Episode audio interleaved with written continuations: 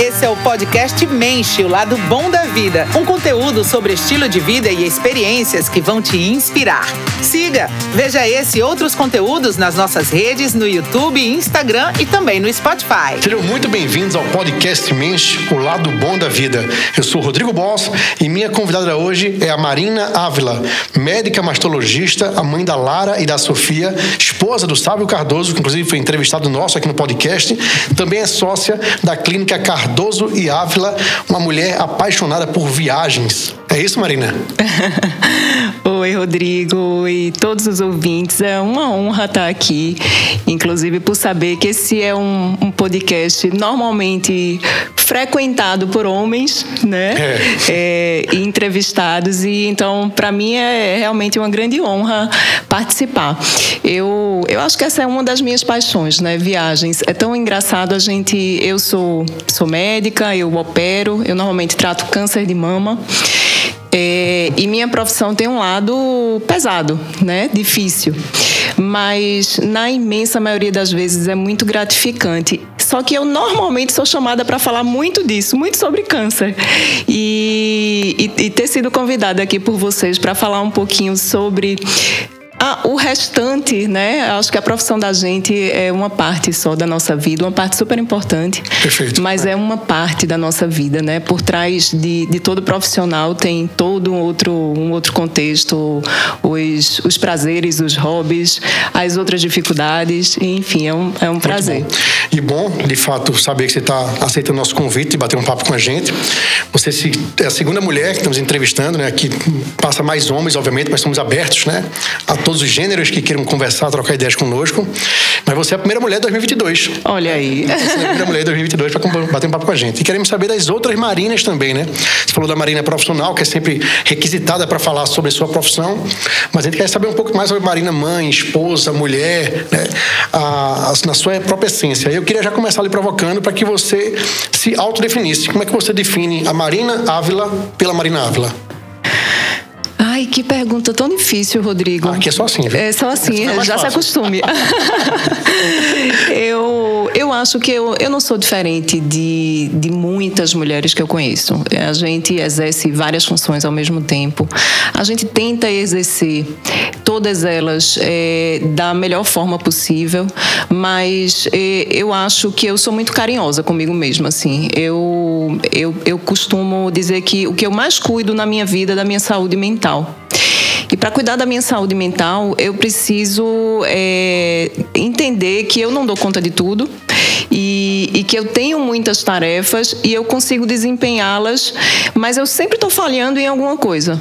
Então, eu acho que esse é um grande problema da mulher, parte, em né? especial, faz parte. Ótimo. E eu acho que esse entendimento me faz me manter saudável é, mentalmente. Então, eu acho que a gente tenta dar conta de várias coisas é, ao mesmo tempo, desempenhar várias funções ao mesmo tempo.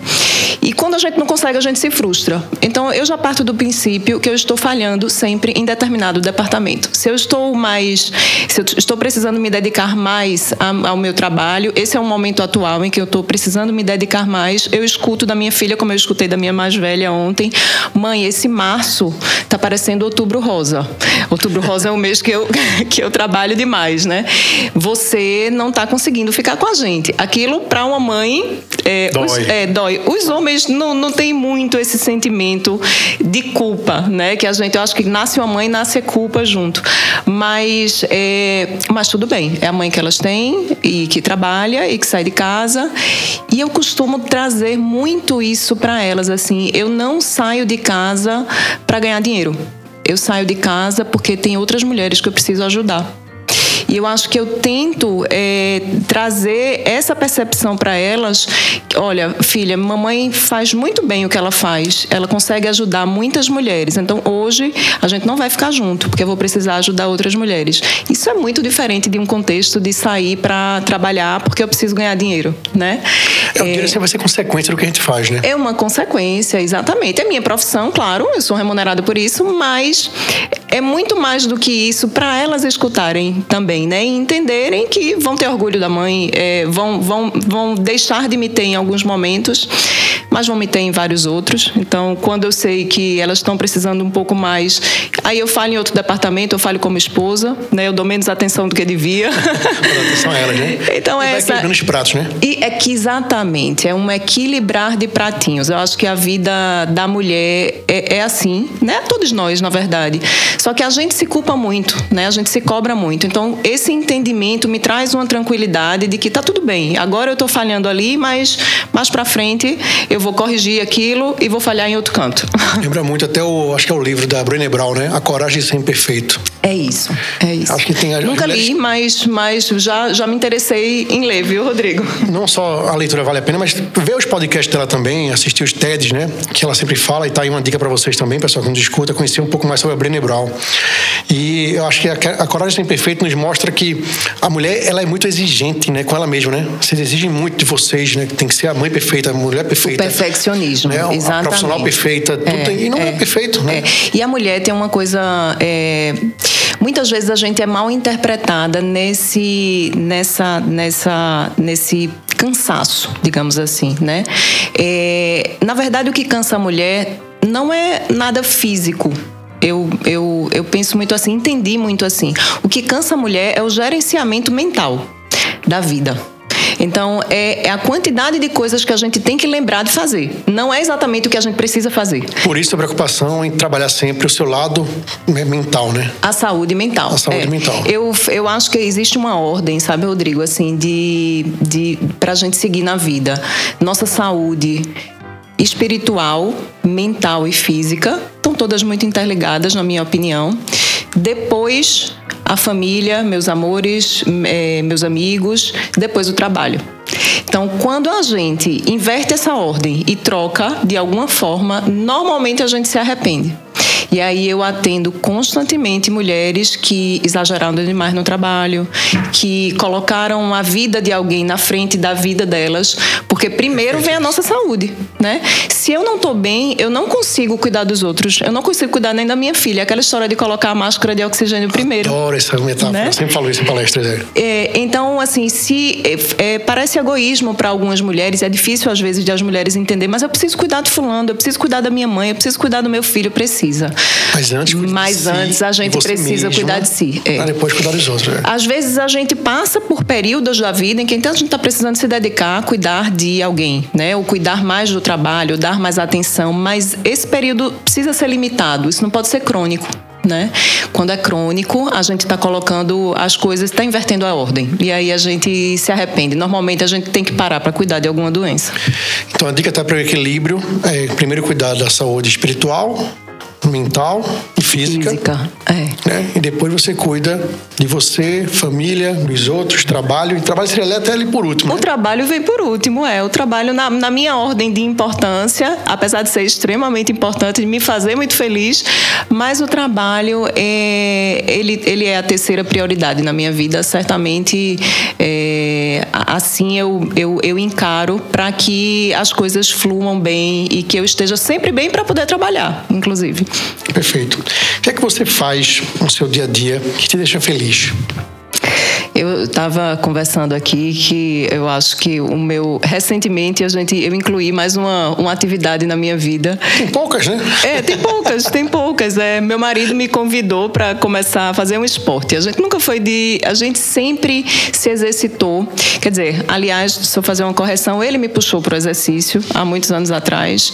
Eu comecei a, ele, ele começou a ir é, de manhã cedo para academia e para mim o horário do sono pela manhã, eu não sei se para você é aquele melhor sono da noite inteira.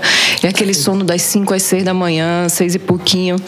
E ele acordava... 5 às 6 da madrugada, né? É, não. Até 7 da manhã é madrugada ainda, é. né? Entendi. e, e aí a gente... Ele começou e ele, ele sempre se exercitou, ele sempre teve essa, essa vibe saudável na vida dele. Eu não era assim, eu sempre lutei contra o peso, eu sempre tive dificuldade de, de fazer alguma atividade física com regularidade. Eu sempre me matriculei na academia e depois eu entendi isso agora, depois de mais madura, digamos assim. Eu sempre entendi que eu ia por estética. E aí, quando a gente vai por estética, até por tudo isso que a gente conversou antes, a gente falha. A estética vem muito depois de muitas outras coisas na minha vida, né? Primeiro vem minhas filhas, primeiro vem meu trabalho, primeiro vem os estudos e, e a estética fica para depois. Então, eu me matriculava numa academia, eu queria ter a perna durinho, o bumbum durinho e aquilo ali não vem com, com, com rapidez. Aliás, não, nunca chegou no que eu queria. É, e a exigência, aí eu, né? É, a exigência. É, e aí eu largava, tá bom, não cheguei no que eu queria e para que eu vou ficar aqui cansada? Melhor descansar. Só que o objetivo era estético. E aí, depois que essa chavinha virou assim, da atividade física como um remédio mesmo, como é, importante para a longevidade, importante para que eu consiga fazer todas essas funções e continue fazendo por muito tempo, isso mudou. Mas quem trouxe isso para mim inicialmente foi Sávio, foi meu esposo. E aí a gente é, treina e faz exercício de força, que eu acho que realmente é o exercício, é, é um remédio na nossa vida. O músculo, ele, ele libera milhares de compostos e, e, e, e citocinas anti-inflamatórias e que funcionam como uma medicação realmente. Não tenho mais dúvida disso. Quer viver mais tempo e melhor, exercite seus músculos, tenha boa, boa musculatura. Mas é, eu ele, ele que trouxe o esporte para o esporte, a atividade física para minha vida e recentemente foi ele também que trouxe um esporte, que é o beach tennis. Agora a gente tá, a gente iniciou, vamos fazer junto, a gente vai fazer, vai participar de torneios em dupla, em casal, porque acaba não basta assim... só ser casado e ser sócio, né? Não, não, não basta a gente junto, conviver. Né? conviver em casa, no trabalho, né? É, no esporte é, é, é, engraçado isso. As pessoas ah, é, normalmente me perguntam, as mulheres, as amigas, assim, como é que você consegue passar o dia inteiro junto? Como é que vocês conseguem? Se olha, na verdade, no trabalho a gente pouco se encontra. Porque ele está atendendo os pacientes dele, eu estou atendendo os meus, vez ou outra a gente discute algum caso em comum, mas às vezes a gente entra e sai e a gente realmente não se encontra. É, quando surgiu a história do esporte lá, do, do, do beach tênis, foi curioso porque ele falou, olha, a gente vai, vamos fazer. Ele não falou, eu vou fazer, né? E vamos fazer. Se você quer mesmo, tem certeza, tem certeza que você vai arrumar mais isso na nossa vida. E ele, ah, eu acho que é legal, a gente não faz esporte, a gente faz treino, né? A gente treina musculação, vamos tentar, vamos testar. E fomos. E, e é curioso porque é um esporte muito inclusivo, assim, tem muitas, muitas famílias, tem crianças, tem gente acima do peso, tem gente mais velha, tem gente e todo mundo consegue jogar e participar e ir para campeonatos. Agora a gente já está indo para os nossos primeiros campeonatos como dupla mista. Então isso se tornou uma parte engraçada, divertida. Ali eu acho que a gente sai do, do trabalho e, e, a gente treina, a gente faz esse esporte lá perto do nosso consultório e a gente sai do trabalho, coloca o pé na areia e aquilo já é mais um, uma forma. Terapêutico, né? Exato. Mais uma forma de, de manter essa saúde mental, né? essa sanidade mental. E vem gostando de jogar, tá jogando bem? Depende do ponto de vista, né? Evoluímos já. Nós somos iniciantes, a gente começou há pouquíssimo tempo. As pessoas que vieram do tênis mesmo têm uma enorme vantagem, mas é um, é um esporte mais rápido do que você já testou é. alguma vez, não? Já, eu sou do tênis. Olha aí, então você já, tem, você já não é iniciante no beach tênis, não, viu? São dos críticos de beach tênis, né? São dos críticos. Ah, isso, é, ah, é, isso é esporte, né? Isso é esporte, esporte tênis. Até jogar o beach tênis, gostei, gostei demais. De fato, é inclusivo, fui com meus filhos, né? Eu tenho dois filhos de 10 e 8 anos, a gente já foi jogar junto. E dá para todo mundo jogar, brincar, mas são esportes totalmente diferentes. Totalmente diferentes. Né? É. O tênis ele pressiona muito a questão da, da perna, né, do, do, deslocamento, né, da corrida e ali é muito mais técnico, né? E requer um, um tempo bola, longo é. de técnica, né? Também, o tênis, é. né? São é um é um se pegar mais rápido é, e é mais prático, né? Assim, e é muito de, de o ponto certo, é o ponto certo, né? É, é, é divertido. Eu acho eu acho um esporte. A gente começou agora para ir para campeonato. Fomos para o primeiro fim de semana passado o segundo. E, e aí, é, aí, aí, vamos analisando a outra dupla, a outra dupla, como é quem é que ia jogar. Eu já virei para a Sábia e falei, ó não dá para ser um motivo de estresse na minha vida, campeonato. Então, se é pra gente se divertir, lazer, é, se, é, é para relaxar, né? Eu tenho várias outras coisas na cabeça, não, não por favor, sem, sem pressão, né, no campeonato. Senão a gente começa, a gente começa no primeiro e encerra no primeiro mesmo. É, mas é engraçado, você falou, você falou a comparação do, do tênis e do beach tênis, deve ser parecido com quem faz musculação e crossfit, né? Quem, existe um bullying, né? Assim, Isso, é. do, do crossfiteiro com, com, com a pessoa que faz musculação. Raiz mesmo, né? Raiz, raiz exatamente. É. É. Eu gosto de experimentar. A gente já foi para a musculação, a gente já foi para o crossfit. Tênis, já estou com vontade de ir lá é, ver como é que é, né? Se eu gosto, se é melhor do que, do que o beach tênis. É interessante porque eu nunca tinha tido anteriormente, eu acho que sabe também não, essa sensação do esporte. É, de, da vontade de realmente é, praticar, de sentir falta, né?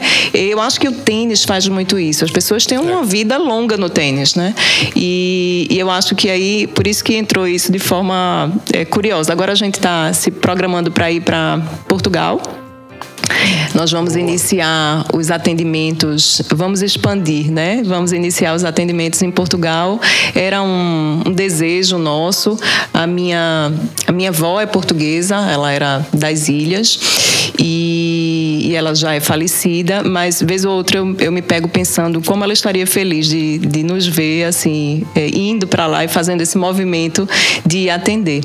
É, vamos continuar morando aqui, mas vamos atender lá periodicamente. Como vai ser essa logística periódica? É, a gente vai a cada 45 dias, dois meses, a gente deve fazer esse atendimento lá. Passa quanto tempo lá? Passar uma semana. Inicialmente uma semana, é, se for preciso depois com o tempo um pouco mais, mas a gente tem uma clínica aqui bem estruturada, a gente tem nossos pacientes, então não dá para passar muito tempo é, longe, né? Mas a gente tinha muita vontade de expandir essa forma de atender. Nós nós trabalhamos basicamente com prevenção, com um estilo de vida saudável. Dá para falar, dá para entender depois de eu falar tudo isso, isso. né, sobre esporte, é, com um estilo de vida saudável e e com essa promoção de saúde. É muito bonito de ver um paciente, uma pessoa que chega e que muda a vida. É, e aí aquela pessoa ela, ela, ela passa a se sentir tão bem, Rodrigo, que é um caminho sem volta. Eu digo, esse caminho de mudar o estilo de vida, aí não é só dieta, né?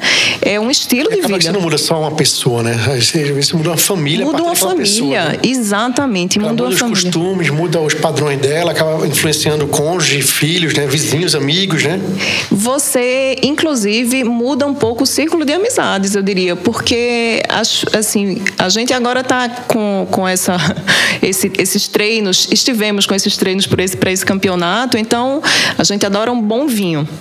E, e aí, só que não, não vamos beber, porque amanhã a gente vai precisar ir jogar bem, né? A performance do, do jogo pode ser que seja atrapalhada.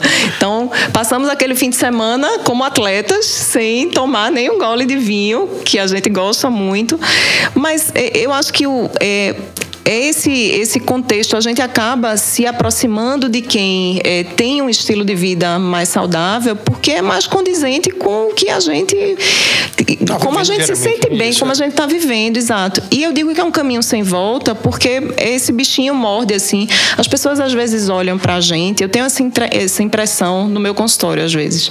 Aí fazem, coitada, tão sofrida, ela não come nada daquilo, né? Ela não come pizza, nem hambúrguer, nem. É, é é, exato. E é engraçado porque essa mudança no estilo de vida passa por etapas.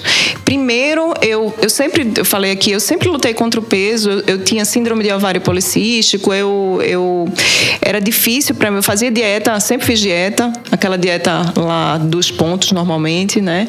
Era um ponto, a maçã era igual a dois bis. Aí o que é que a gordinha fazia? Comia Comprava uma caixa de bis. Cada vez que eu podia comer uma maçã, eu comia dois bis, bis é. né? até eu entender Meu que. Macieira. É. até eu entender, depois de, de muito estudo, que as calorias não são iguais, que o corpo recebe isso de forma completamente diferente, né? E essa mudança, que não é de dieta, não é de. É, é, é, é de entender que a comida pode ser um veneno ou pode ser um remédio, né? E quando a gente encara dessa forma, é, é muito mais fácil você aderir a alimentos coloridos, a alimentos mais saudáveis e, e não é nada sofrido. Então, no início, quando a gente está mudando o estilo de vida, você sai né, de, um, de um, uma, um, uma, um hábito de comer hambúrguer, pizza, batata frita, enfim, fast foods, é, e você está ali naquele meio e nega, você é extremamente recriminado, né? Assim, como assim? Depois, depois que você emagrece, porque enquanto você está acima do peso, as pessoas ainda aceitam que você esteja de dieta.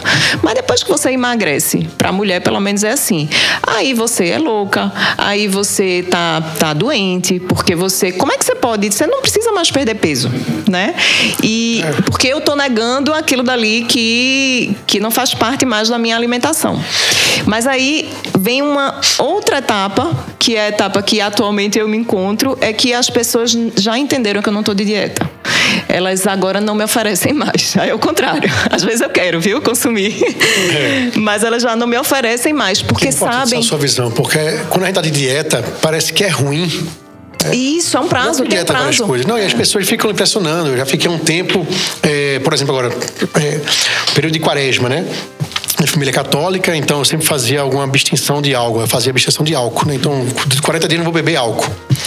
E você sai com os amigos e eles fazem, não, mas só uma tacinha de vinho. Não, mas só uma tacinha. Não, mas eu tô de quaresma. Até, até respeitava a questão religiosa. Mas quando era dieta, não respeitavam. Saía pra. Vamos comer pizza? Não, tô, tô de dieta. Refrigerante? Não, tô de dieta. Não, mas é só um golinho, não, é só um copinho, só uma fatia. É. Parece que a pessoa fica empurrando para você. É. Então sempre é. levava pra questão religiosa ou de saúde. É. Ó, eu fui no médico, tô proibido de comer carboidrato. Não posso comer pizza, tô proibido de comer. Eu doce. já disse muitas vezes, eu tô, eu tô tomando remédio e não Pronto, posso. É. tô tomando remédio, é questão médica. Ou eu fazer, eu já comi, eu já comi. Não, não, porque eu tô satisfeita. promessa, entendeu? Não, tô, fiz uma promessa, entendeu? Que eu tô, é uma pena, né? A gente ter assim. que arrumar uma desculpa é, para escolher. Quero mais comer. É, para escolher pelo saudável, né? Porque o normal é você. Ninguém reclama se você se tiver comendo um hambúrguer né, com fast food. Mas se você nega aquilo dali, aquilo incomoda. E a verdade é que as pessoas se incomodam com a força de vontade elas se incomodam com a obstinação da, da outra pessoa, né? Uma pena, porque, poxa, aquela pessoa, como é que você conseguiu, né? A, a, depois Isso. deveria vir essa pergunta. Então, hoje eu me encontro numa situação, eu e Sávia, que as pessoas já fazem realmente o oposto. Faz, ah, tem uma macarronada, todo mundo está comendo uma macarronada, e faz, e vocês vão comer o quê? Que vocês não comem isso? e, e, assim, como exceção a gente come, mas não, a gente não se sente bem mais, porque traz desconforto, traz gases e aquela o corpo fala muito com a gente. Quando a gente está mais numa, numa vida mais limpa, digamos assim, a gente percebe muito muito facilmente isso. E, e a gente não normalmente não escuta, tapa os ouvidos para o que o corpo tá tá querendo te dizer, né? Às vezes você tá com o intestino não está funcionando, você não está dormindo bem, você está tendo mais enxaqueca, mais dor de cabeça, enfim. Você nunca e... vai atrelar seu estilo de vida e seu hábito alimentar. Assim, mas é o meu dia a dia, que essa semana foi puxada. Exatamente, exatamente. Isso é muito comum. Doutora, de várias realizações que você já teve na vida, né? inclusive a de ser mãe, né? Tem duas aí, duas garotinhas, né? A Lara com 10 anos, Sofia com 7 anos. Né? Qual realização você gosta de compartilhar? Eu, eu sou muito eu acho que esse, eu voltei, eu, eu, eu, estive em São Paulo para estudar é, ginecologia e obstetrícia primeiro, depois mastologia, né? O médico tem um, uma, um, tempo longo de estudo, né? A gente passa, eu passei seis anos numa, numa faculdade aqui. Depois eu decidi que eu queria. Um tempo longo de estudo de formação. De formação. E um tempo longo de estudo sempre, sempre a vida né? inteira. É, é, é verdade. É, eu, eu, eu fiz, eu me formei na Universidade Federal daqui. E, e, depois eu decidi que, já, já muito sábio, ele queria muito fazer residência. Na época a gente não era casado ainda, ele queria muito fazer residência fora. Vocês se conheceram na faculdade, foi? No colégio. Colégio. É. Eu tinha 15 anos quando a gente se conheceu. É, e, e a gente. E ele queria muito fazer faculdade fora daqui. E eu não tinha esse desejo todo. A minha família é uma família de médicos. Eu acho que era confortável para mim permanecer na cidade, sabe? E eu escutava isso. Aqui você pode ser ajudada. Aqui você pode. É, você, seu, seu sobrenome é um sobrenome forte, né? Na cidade, enfim. E, e aí eu fiz prova para São Paulo. Então eu defini que eu só iria para São Paulo se fosse para uma universidade muito boa. Senão eu iria ficar por aqui porque realmente existia esse apelo de que eu ficasse. Você fez a prova querendo passar ou fez por fazer? Eu fiz por fazer. Fez por fazer. É, eu fiz por fazer. Eu... Passar, passei, se não passar, Sim, foi, aqui mesmo. na farra, naquela época, assim, todos os colegas iam fazer, a gente juntou, juntava um grupo de, de recém, médicos recém-formados para ir fazer. Excursão, né? É, Quase uma excursão, né? Quase uma excursão. E, claro, tinha, tinha gente que estava muito decidido a ir passar, mas para mim, não, eu estava indo muito porque ele queria, ele tinha vontade. Nesse certo. meio tempo, a gente se separou, inclusive inclusive. Eu falei, vou fazer a prova de todo jeito, já estou inscrita na prova, né? É, passei aqui na, na faculdade que eu queria também e fui fazer a prova lá em São Paulo e passei numa das melhores faculdades de lá, é, que é a Universidade Federal de São Paulo.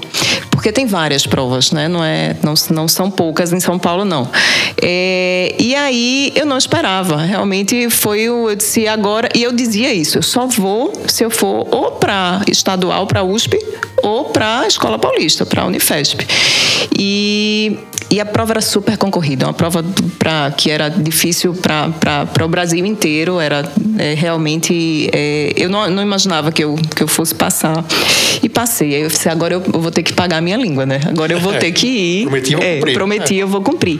E foi uma das grandes realizações é, como profissional, assim, porque foi, foi extremamente enriquecedor. Foi, foi um período da vida. Eu passei cinco anos em São Paulo. Sabe, também foi. Fomos separados separados, depois a gente se reencontrou por lá mesmo. É. É, mas eu segui, fiz a, a, a, primeira residência por três anos, depois parti para a segunda residência por mais dois anos. Tive a oportunidade de começar a fazer mestrado, doutorado lá, mas aí já vinha o desejo de ser mãe. E Sávio já a gente casou e ele voltou para Recife e aí eu abdiquei dessa parte. Eu disse bom, eu a mulher tem um prazo, né, para ser mãe, infelizmente. É. É, e, e, eu disse depois eu, eu vou concluir esse mestrado e esse doutorado. Então isso ficou em stand-by até hoje, viu? As filhas têm 10 anos. Faz 10 anos em stand-by. Né? Faz 10 anos que está nesse que que tá em stand-by. Mas, Mas não me arrependo, não me arrependo de forma alguma. Pretendo fazer? Não, eu pretendo fazer. Eu acho que eu, eu, eu tenho essa veia científica. É, e eu, eu gosto, eu gostava, eu participei de estudos multicêntricos, enfim. Mas é, não me arrependo, não. Eu acho que eu tinha que decidir por alguma coisa ali e eu tive que decidir voltar. Ótimo. Seria até uma pergunta que praticamente respondeu em parte, mas seria assim: o que você quer fazer que ainda não fez? Eu acho que eu eu queria conseguir a ajudar, assim, influenciar e ajudar mais mulheres. Eu é muito é muito evidente para mim que as, as mulheres precisam de mais ajuda, as mulheres precisam entender a importância dessa saúde mental, da saúde espiritual, assim. Eu eu não acredito que a gente sustente as, as, as rasteiras que a vida nos dá se a gente não tiver uma conexão, uma espiritualidade, que, que é diferente de religiosidade, né? Às vezes as pessoas é. confundem, né? A religião é caminho. Religião é um caminho e existem é alguns caminhos. É, exato. E, mais além. E essa, essa, esse transcender do nosso humano aqui, né? Porque se a gente considera só o, a humanidade, o humano é muito cruel, né? E, e essa, essa espiritualidade esse que para mim está muito baseado em ajudar o outro. Eu acho que quando eu mantenho a minha saúde espiritual, quando eu ajudo alguém, quando eu ajudo os outros. E, e me faz muito bem. Então, eu queria propagar isso de forma maior. Acho que em Portugal, ou em rede social, em mídia, e isso é uma. Aqui, né, com as pessoas que estão me ouvindo. Ajudando. É, isso é uma coisa que eu acho que eu eu, eu, faço, eu faço bem. Eu acho que eu consigo acalmar bem as mulheres. É basicamente isso. É, Sávio me diz, meu marido, que é, ninguém sabe dar notícia ruim da forma como eu dou. Eu não sei se isso é bem uma qualidade, né? Mas é, mas, mas é verdade, assim. Às vezes eu, eu me surpreendo também, sabe? Porque é, eu consigo, eu consigo, eu acho que de certa forma aprendi mesmo, acho que aprendi a tentar mostrar que, que nada está nada tá perdido. Né? Tem sempre um ensinamento, tem sempre uma passagem por esse Perfeito. ensinamento, um deserto, mas que existe uma vida depois daquilo dali. Né? Às vezes melhor, muitas vezes melhor. E às vezes a gente está com condições de enxergar isso, né? Mas se tiver paciência, você vai conseguir ver esse lado melhor, né? É, exatamente. Isso é muito bom. Se você pudesse dar um conselho a uma criança qual seria esse conselho? Você deu vários conselhos aqui, muito bacana, várias dicas para mulheres, para as pessoas de modo geral. Né? Mas se pudesse dar um conselho para uma criança, qual seria? Escute seus pais. Você foi uma criança que escutou seus pais? Muito. Ah, eu não dei trabalho, não. Minha mãe, acho que minha mãe estaria aqui e diria isso. É, é tão difícil. Eu agora falo como mãe. Como é difícil educar hoje em dia, né? É, eu acho que a gente, eu não, não vim preparada para isso, para o mundo atual e para a educação no mundo atual. É, a gente não consegue educar da mesma forma que a gente foi educado, né? E aí tem todo esse contexto de, de exposição a muito mais coisa que a gente não consegue controlar. Mas eu fui educada é, sempre com muita orientação, com muita conversa. E minha mãe tinha uma uma visão em especial. Meu pai sempre foi mais rigoroso, mais rígido, foi criado por um militar, então a, a, conversa com ele sempre foi mais difícil. Mas minha mãe sempre teve uma visão de saber escutar. E eu acho que isso é para todos nós, não é só para filho, né? É, quando você sabe escutar o que aquela pessoa tem para lhe dizer sem você recriminar, você consegue orientar, né? O que é muito é um exercício, porque é. nem sempre eu consigo, né? É um exercício que é muito praticado hoje em dia, né? Porque cada vez menos a gente está escutando as pessoas, né? Cada a gente está numa conversa não para poder compreender, entender. Eu tô numa conversa para poder eu responder. É verdade. É, a gente espera a pausa do outro para poder falar. É, é. É. é. e é tão bom a gente escutar, né? É. é. tão bom, é tão bom a gente. É, eu, eu, eu brinco, Rodrigo, que tem consulta com pacientes minhas que eu tenho vontade de dizer: olha, eu vou lhe pagar essa consulta. Deixa eu fazer o inverso. Eu vou. Que suas porque... pacientes não escutem isso, viu? É, é pois é, é, mas é uma. Assim, são lições que eu. Compreendo. E eu acho que, que eu sou muito abençoada por isso. Assim, a minha, minha profissão, porque as pessoas sempre acham que quando a gente trabalha com câncer, a gente tem uma vida eterna de sofrimento, né? Como é que você escolheu isso, né? É... Mas. Mas o câncer tem cura, né? O câncer, na maioria das vezes, tem cura, né? Eu normalmente dou notícias muito boas. É, e, e, é tão engraçado porque é muito transformador na vida das pessoas. Então eu estou sempre lidando com pessoas que estão se transformando e estão aprendendo e me ensinam. Então, às vezes eu eu tô com alguma dificuldade em casa. Eu ontem falei sobre isso na minha na minha rede social que eu eu normalmente faço um eu tento fazer um reset assim do caminho para casa, de, do trabalho para casa, da casa para o trabalho, né? Para que eu não traga as coisas de casa para atender as, é as pacientes. Filtro, né? É, porque senão você leva, você claro. mistura as coisas e não dá certo. Nem sempre eu consigo, né? Mas eu ao menos tento. É, e, e é engraçado que às vezes eu tô com algum algum problema com o filho, com o marido, com em casa, com alguma coisa doméstica e e aí eu chego no meu consultório reclamando da vida, né? Eu comigo mesmo reclamando da vida e escuto a uma história de uma mulher que é um tapa na cara, assim, né? E aí eu falo é, que, Quem sou eu para reclamar? Que sou eu para reclamar? Meu Deus do céu. Então eu vivo em constante aprendizado. São essas mulheres que, que, me, que me transformam, assim, que me mostram que é, as pequenas coisas são extremamente importantes. A gratidão pelo que a gente tem realmente é importante. Parece clichê, né? Isso.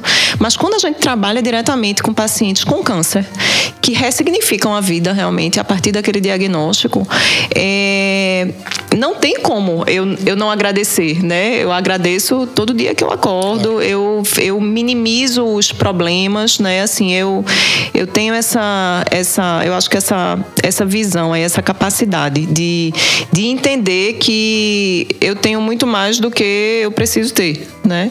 E, enfim. Ser é grata por tudo isso, né? Isso é mais bacana, né? A devolutiva que você dá, né? Por ser grata pela vida que tem, por conseguir fazer com que pessoas ressignifiquem suas vidas, né? Vivam melhor. enfim, é, é. por aí. Marina, me fala um pouco sobre isso, um momento aí de reflexão. Como é o, a sua rotina de, de, de mantra, oração, conexão com Deus?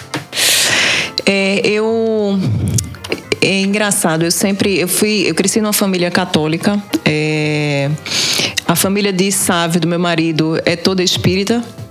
E hoje em dia a gente frequenta a igreja evangélica. Pra não ter briga, né? pra não ter briga. Então a gente vai para vai vai receber essa conexão, né, é, de, de várias formas. Hoje a gente tem frequentado a igreja episcopal, a igreja evangélica, mas é, é isso. Eu acho que de, de todas as, as religi as, todas as religiões têm pontos positivos e negativos e são todas feitas por homens, né? Perfeito. É, então eu não, não me interesso muito pela religião, pela sua, pela de outra pessoa, pela da minha paciente, enfim.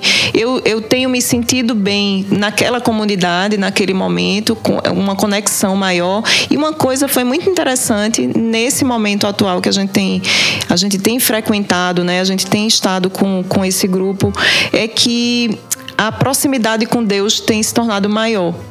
É, isso, isso, a, essa comunidade me trouxe assim, essa, esse entendimento que eu não é o rezar uma Ave Maria, um Pai Nosso, que muitas vezes eu dava por satisfeita e rezava com minhas filhas, né, antes de dormir. Mas eu hoje converso com Deus dentro do carro. É, eu converso com Deus indo para operar uma paciente. Eu converso, eu converso, né? É muito mais do que é rezar um Pai Nosso, sabe? Então, essa, essa, essa proximidade, eu brinco que às vezes eu fecho o olho e eu me imagino dando um abraço em Jesus. Eu digo, eu, pronto, tá aqui, ele tá aqui do meu lado. E isso me fortalece de uma maneira que, que eu nunca imaginei. Não foi sempre assim, mas eu acho que esse crescimento tem, tem sido extremamente importante na nossa vida e não só minha, dele também. E, e a gente, eu acho que eu consigo ajudar mais, estando mais perto de Deus, sabe? Isso é muito bom, é tudo uma evolução, né? É. Que bacana. A gente está chegando na nossa reta final já do nosso bate-papo. É, ainda faltam algumas perguntinhas, mas primeiro que eu queria fazer para você é o seguinte. Eu falo demais, né, Rodrigo? Nada, fala bem, fala bom. Primeira pergunta é a seguinte, né, e seja bem sincera. Qual o melhor lado da vida? Eu acho que o melhor lado da vida são as pessoas que a gente encontra nela. Não são lugares, não são coisas, não são. São as pessoas. Eu.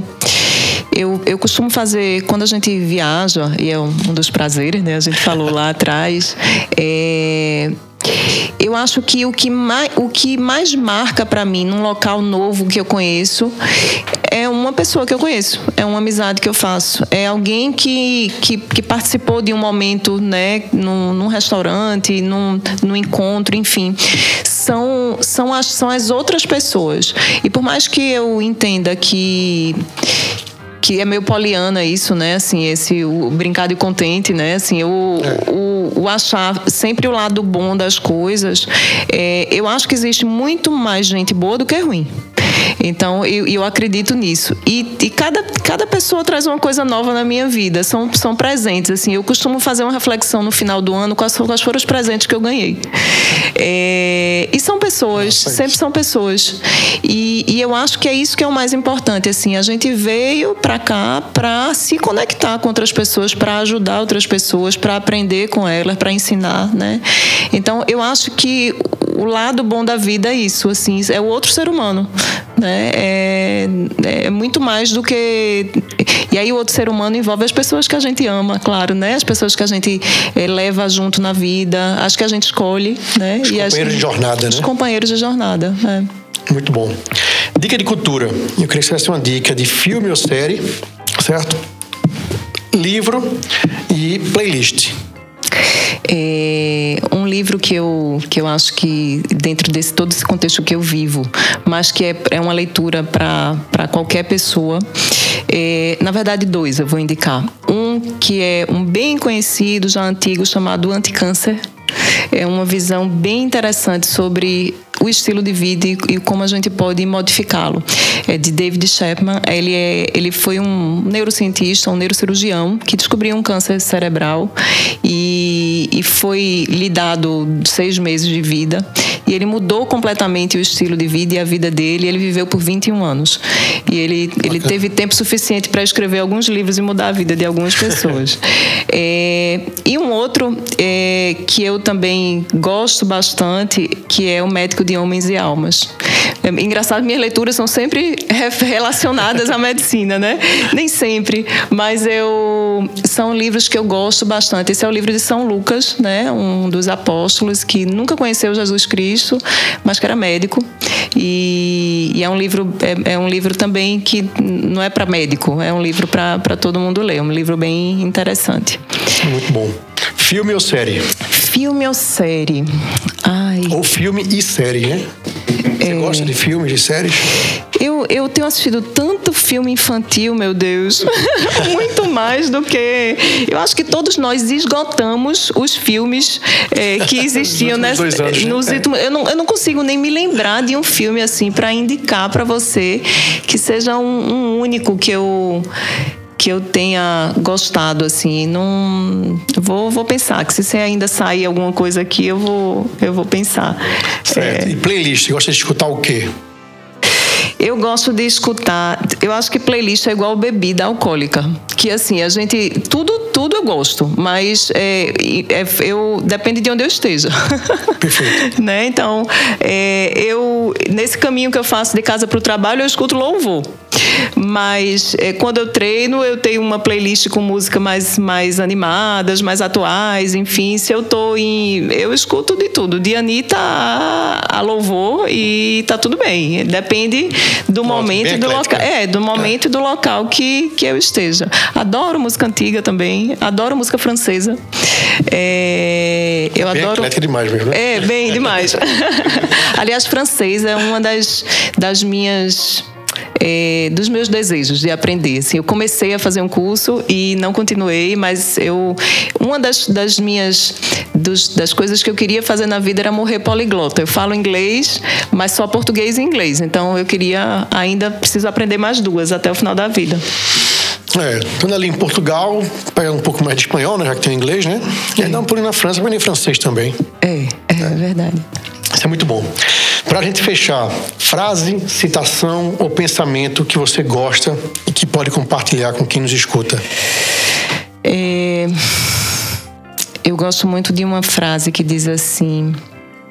Meu Deus, agora me fugiu o autor da frase, famosíssimo. É... Que é é, é, é, mais ou menos assim, que a gente precisa viver. A maioria das pessoas simplesmente existe né? É, a importância da gente viver, é, porque viver é muito diferente de existir. Isso. Né? E isso, isso fala muito comigo e fala muito com, com tudo que eu faço e com o que eu tento viver, com o que eu tento passar. É... E é isso. Eu acho que eu, eu, eu brinco assim, eu vim para eu, eu vim para cá, para essa vida aqui, para ser feliz e, e, eu não perco muito tempo sendo triste, não. Eu se eu se eu caio, se me derrubam, se eu choro, eu choro, choro que tenho que chorar, aprendo, mas me levanto. Já sorrindo. Já sorrindo e, e sigo, né? Eu acho que quando as pessoas é, não te tiram essa vontade de, de ser feliz, de sorrir, de viver, elas não você, não. você não consegue ser derrubado, na verdade, né? Então é, é, é sobreviver, assim, é sobre, é sobreviver, sobre ajudar os outros, sobre conhecer. Não é sobreviver, é sobre. Sobreviver. É. Muito bom isso, é. é. Muito bacana. Doutora Marina Ávila, muito obrigado pelo seu tempo. Bater um papo aqui conosco no podcast Mensch, lado bom da vida. É, falar um pouco aí sobre sua profissão, sobre sua história. Foi muito interessante escutar tudo que você falou. E fala muito bem. Oh, muito obrigada. Obrigado e espero tê-la conosco novamente. Né? Sim, estou às ordens. Quem sabe trazer o casal, né? Para um bate-papo aí de casal. Verdade, né? Fazer uma terapia de casal. Vai ser ótimo. Compartilhe conosco redes sociais, quem quiser lhe seguir, quem quiser achar a clínica ah, eu Cardoso estou lá. Ávila. O nome da nossa clínica é Clínica Cardoso Ávila, a gente atende aqui em Recife, no Pina. É, e no, minha rede social é no Instagram, né? É arroba doutora Marina Ávila, D-R-A, Marina Ávila. E lá eu compartilho um pouquinho da minha vida, disso tudo, junto e misturado, né? Da, da prevenção do câncer de mama. Muito importante. Mas é, basicamente de como a gente pode viver um pouco melhor. Ótimo. Pessoal, então é isso. Conversamos com a Marina Ávila, que é médica mastologista, mãe da Lara, da Sofia, esposa do Sábio Cardoso, sócia da Clínica Cardoso e Ávila, né, atleta aí de beach tênis, amante de viagens, né, a futura poliglota. Doutora Marina, obrigado, viu? Muito obrigada, Rodrigo. Quem nos Prazer. segue já sabe, nosso Instagram, arroba heavymensch, heavy de revista, heavymensch. Também nos acha em todas as outras plataformas, procurar apenas por Revista Mensch. A todos, muito obrigado, fiquem com Deus e até nosso próximo podcast.